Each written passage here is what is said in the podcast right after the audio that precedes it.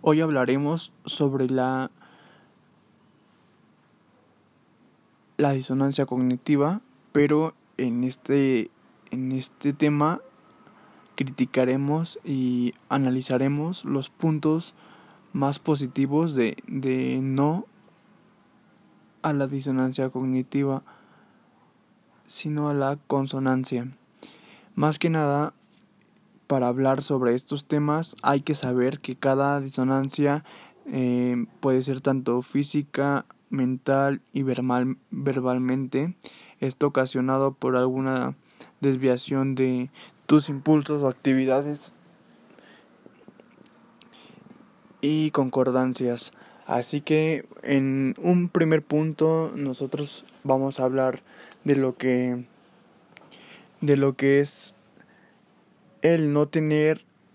la existencia de una disonancia cognitiva, esto haciendo que cada proceso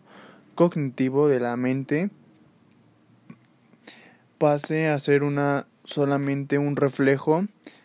de una, una coordinación